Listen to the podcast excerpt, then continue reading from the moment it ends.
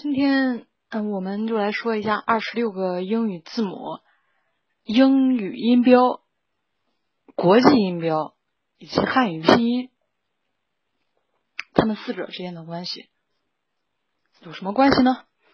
首先呢，我们说比较容易理清的后三者，就是英语音标、国际音标以及汉语拼音。嗯，国际音标啊，也就是 RTA，通常。我们说的通行表上的元音、辅音以及附加符号啊，能用来表示英语，也能用来表示汉语啊，能用来表示世界上的多种语言。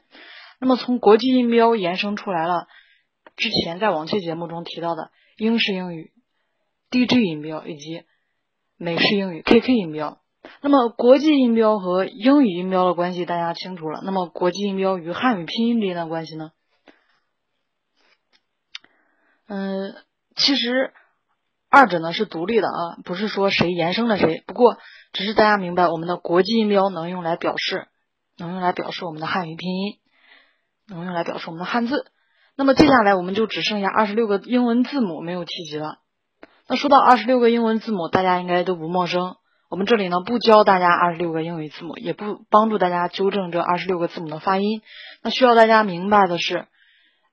在心里再次明晰，我们二十六个英语字母只是相当于汉字的偏旁部首。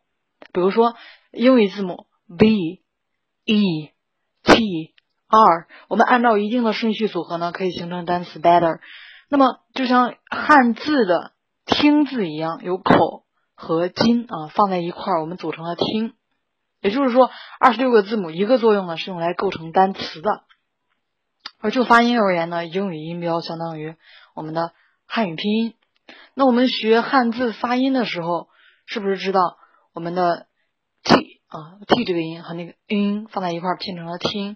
那么英语呢，我们要发音正、发音好呢，也是同样如此。那说了这么多，主要还是让大家明白字母和音标啊在语言中的对应关系，以及音标的重要性。